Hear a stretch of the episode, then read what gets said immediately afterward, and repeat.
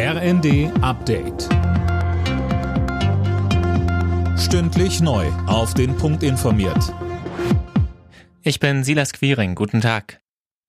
Der Raketenangriff auf den Hafen der ukrainischen Stadt Odessa wird international scharf verurteilt. US-Außenminister Blinken machte Russland dafür verantwortlich, dass sich die weltweite Lebensmittelkrise verschlimmert. Der ukrainische Präsident Zelensky sprach von einem Akt der Barbarei.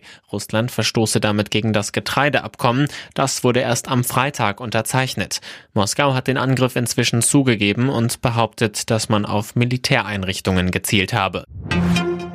Weil der Waffenringtausch mit Polen für die Ukraine nicht läuft wie geplant, fordert Bundestagsvizepräsidentin Göring-Eckardt Alternativen.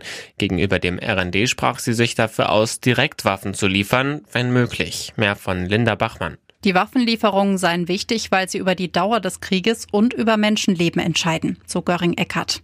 Dass Polens Präsident Duda der Bundesregierung wiederholt vorgeworfen hat, Zusagen nicht einzuhalten, sei ein Weckruf.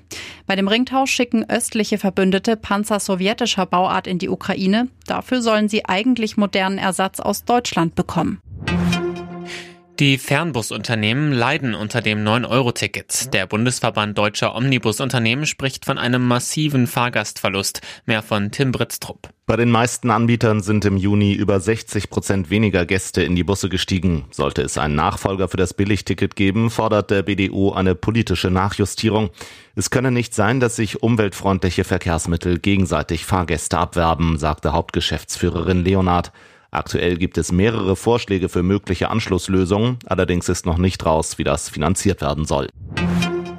Die Sprintstaffel der Frauen hat für die erste deutsche Medaille bei der Leichtathletik-WM in den USA gesorgt. Das Team holte Bronze über die 4x100 Meter.